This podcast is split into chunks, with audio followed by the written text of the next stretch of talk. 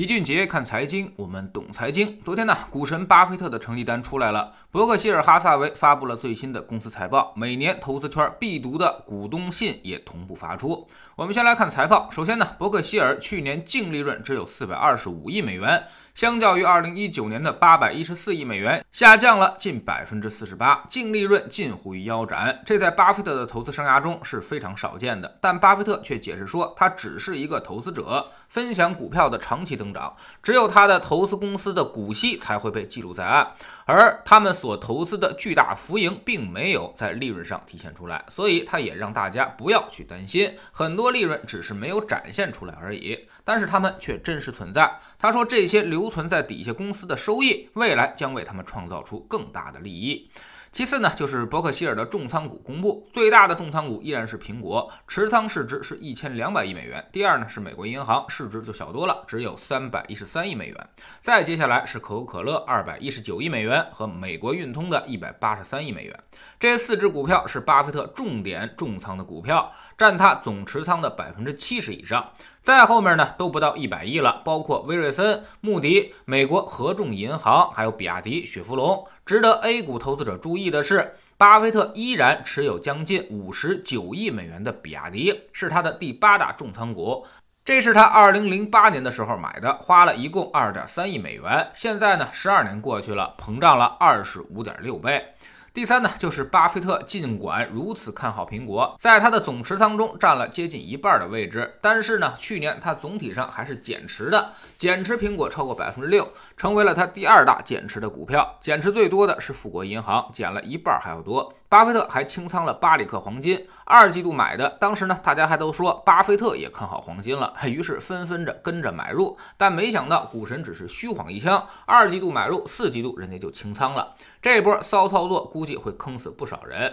其实呢，巴菲特的思路跟我们一样，这东西做的就是一个趋势。当去年八九月份美债收益率开始上升的时候，老齐就已经告诉大家，黄金这东西不能再留了。第四呢，就是二零二零年伯克希尔斥资二百四十七亿美元回购 A 类股票和 B 类的普通股，回购数量相当于流通股数量的百分之五点二，创下了公司历史回购记录，远超二零一九年的五十亿美元。在之前巴菲特致股东的信里面，他就说过。他一般呢不会选择分红，因为分红会浪费掉很多的税收，所以他要么寻找投资回报率更高的项目和标的。当他找不到可以投资的标的的时候，他就会用现金去回购自家的股票。看来巴菲特去年已经很难找到太好的投资标的了，大家可以注意一下这个信息，这个是非常重要的一个信号。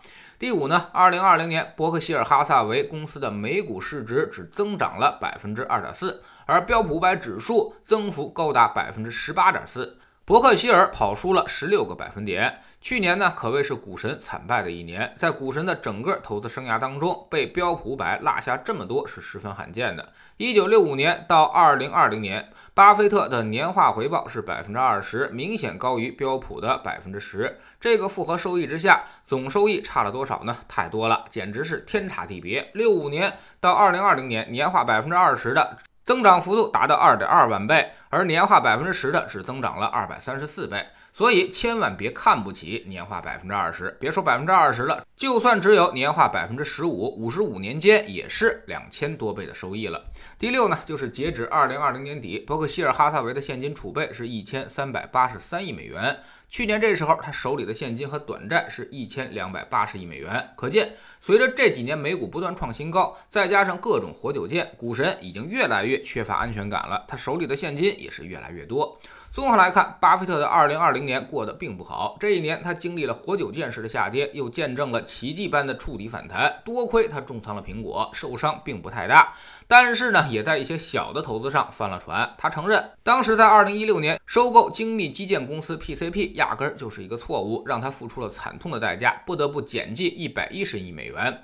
要说也是有点意思的。这次呢，相当于巴菲特又折在了航空股上。这家 PCP 公司的重要客户就是航空公司，而去年的疫情让航空业是整体萧条，所以对于上游的供应打击也是非常巨大。所以巴菲特这一辈子真的是跟航空行业犯冲。他自己曾经明确表示过带翅膀的不投，但后来自己却丧失了这个原则。去年投了几家航空公司，也都出现了亏损，并且急忙连续清仓，连航空的上游企业也让他损失惨重。看来有的时候人得认命。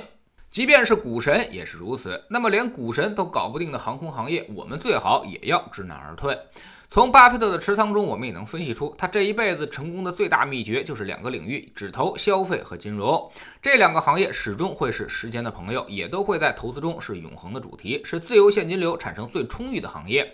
其他的行业呢，只能是打辅助，不要超过百分之三十。另外，当你寻找不到特别好的投资标的的时候，一定要手握现金。巴菲特现在现金越来越多，其实反过来也预示着美国股市的风险已经越来越高了。在历史上，股神跑不赢标普五百，基本都发生在牛市的最末期，行情即将逆转的时候。所以老齐觉得美股的风险已经越来越近了。我们还是之前那个观点，美股美债尽量都不要去碰。国内的股债配置也要以防守为主，股票持仓要尽量的别超过一半。今年的投资市场一定不会太好。在知识星球秦杰的粉丝群，我们早就已经给出了今年投资的避险方案。按照我们的配置，目前只回撤了不到百分之五，是市场平均回撤幅度的一半左右。从最近三年周期，我们也能看到，降低市场波动之后，非但不会影响收益，还会带来更高的利润。三年回报是市场平均水平的一倍还多，所以风险低一半，收益高一倍。低风险和高收益它并不矛盾，只要你把方法用对了，它就同时出现了。老七早上的节目更多以判断为主，晚上的投资课才是可执行的方法论和策略，手把手的教你避险。我们总说投资没风险，没文化才有风险。学点投资的真本事，从下载知识星球 PP 找齐俊杰的粉丝群开始。新进来的朋友可以先看《星球置顶三》，我们之前讲过的重要内容和几个风险低但收益很高的资产配置方案都在这里面。在知识星球老齐的读书圈里，我们今天呢为您带来一本新书，叫做《战胜一切市场的人》，作者是爱德华索普。我们现在已经开始一天两更的模式了，直到这本书更新完毕为止。昨天说到了，作者突然对赌博十分感兴趣，他沉迷于赌博，并不只是想去赢钱。而是要找到一套在赌桌上的必胜方法。那么他能成功吗？下载知识星球，找老七的读书圈，每天十分钟语音，一年为您带来五十本财经类书籍的精读和精讲。您现在加入之前讲过的一百九十多本书，全都可以在星球读书圈的置顶二找到快速链接，方便您收听收看。